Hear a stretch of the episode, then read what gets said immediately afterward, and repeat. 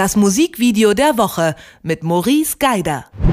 Es ist wieder Zeit für ein neues Musikvideo der Woche, natürlich von und mit Maurice Geider. Und diese Woche hast du ein Video für uns, in dem sich ganz knapp gesagt Virtualität und Realität vermischen. Sehr zeitgemäß mal wieder. Hallo Maurice.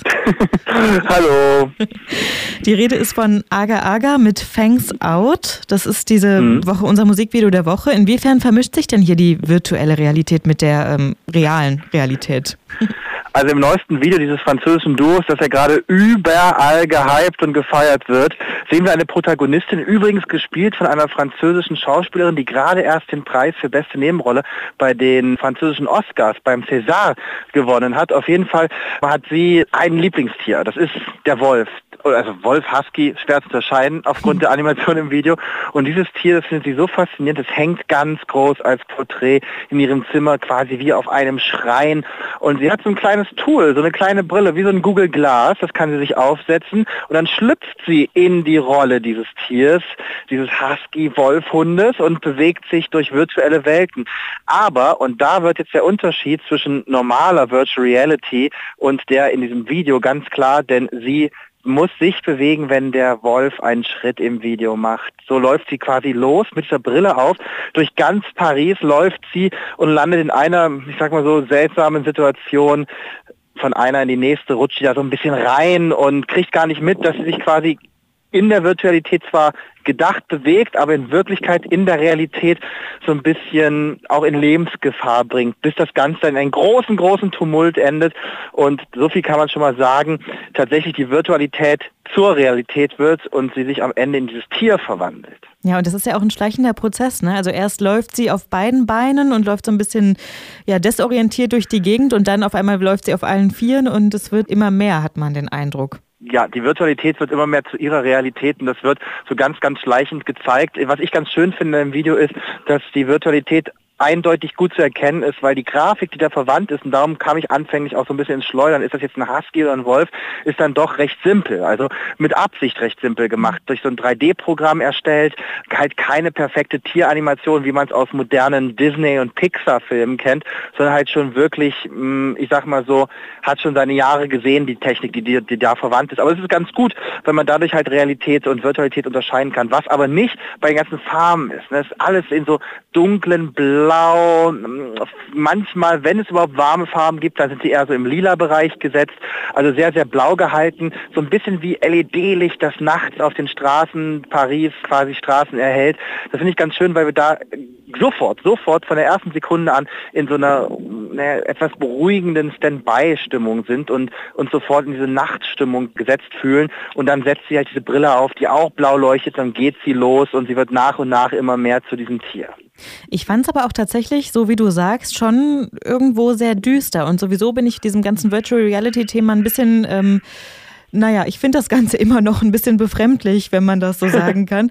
Glaubst du, steckt auch so ein wenig Kritik drin in dem Video? Ja, Natürlich, also das Erste, was immer, immer wieder, wenn man über Virtual Reality spricht, immer wieder, zumindest bei den Mahnern der Nation aufkommt, ist das Thema, sich darin zu verlieren. Und sie verliert sich ja nicht nur drin, sondern sie geht darin verloren. Und das ist natürlich schon so ein bisschen mahnend. Und gerade am Ende, da gibt es ja so einen, so einen Rudelkampf, sie trifft halt auf andere, sie trifft eigentlich auf Freunde, die sie so ein bisschen umarmen, aber fällt sie halt an, wie so ein Hund, der sich verteidigt in der Virtualität, fließt Blut, was aber an der Stelle kann man durchaus auch besorgte Eltern entwarnen, was halt so künstlich und was halt so animiert ausschaut, dass man es erst gar nicht so richtig wahrnimmt.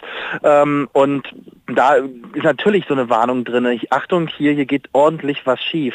Das ganze Video spielt eigentlich auch in der, in der Gegenwart. Man könnte aber durchaus auch so einen kleinen Zukunftsaspekt sehen, in der Virtual Reality irgendwann viel normaler wird, viel alltäglicher und dann die Gefahr des Sichts darin verlieren natürlich auch noch viel, viel höher ist als jetzt.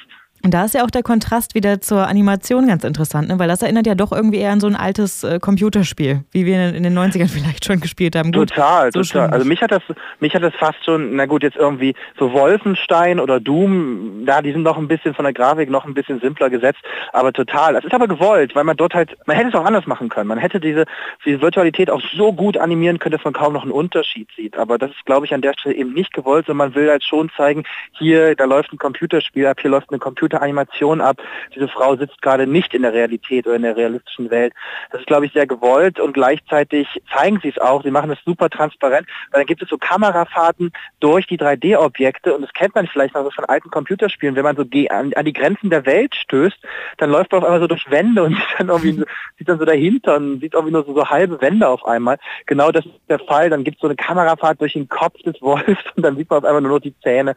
Das ist schon gewusst gemacht, hier zu zeigen, die Grafik, die ist einfach nicht perfekt. Aber das ist auch ziemlich charmant an der Stelle. Du hast ja gerade schon so ein paar Szenen beschrieben. Gibt es denn eine, wo du sagst, wow, die finde ich jetzt besonders eindrucksvoll? Ich finde, das erste Mal, wo man mitkriegt, dass sie tatsächlich die Wohnung verlässt, das sieht man ja am Anfang nicht. Ne? Sie setzt ja in der Wohnung die Brille auf und dann ist man eine Zeit lang erstmal in dieser Welt des Tiers und in dieser computeranimierten Welt. Und plötzlich befindet man sich am Sportplatz, wo sie in so Menschen reinretten. Da kapiert man zum ersten Mal, wow, die verlässt hier gerade ihre Wohnung und kriegt es gar nicht so richtig mit, bewegt sich in ihrer Welt, aber die wahre Welt wird für sie zur Gefahr dadurch. Und das ist so ein erster Aha-Moment für den Zuschauer, wo er zum ersten Mal versteht, was das Video eigentlich wirklich will. Ich mag am Ende auch den Rudelkampf und ich finde die, tatsächlich die Auflösung mit dem, wo dann tatsächlich sie zum Tier wird und dann die Virtualität zur Realität, finde ich auch echt schön gelöst, aber meine Lieblingsszene ist wirklich die auf dem Sportplatz. Agar Agar liefern uns mit Thanks Out das Musikvideo der Woche. Ein Video, in dem Virtualität und Realität eins werden und verschwimmen. Maurice Geider hat mit mir über das Video gesprochen. Dank dir, Maurice. Bis dahin, tschüss. Das Musikvideo der Woche mit Maurice Geider von Joyce.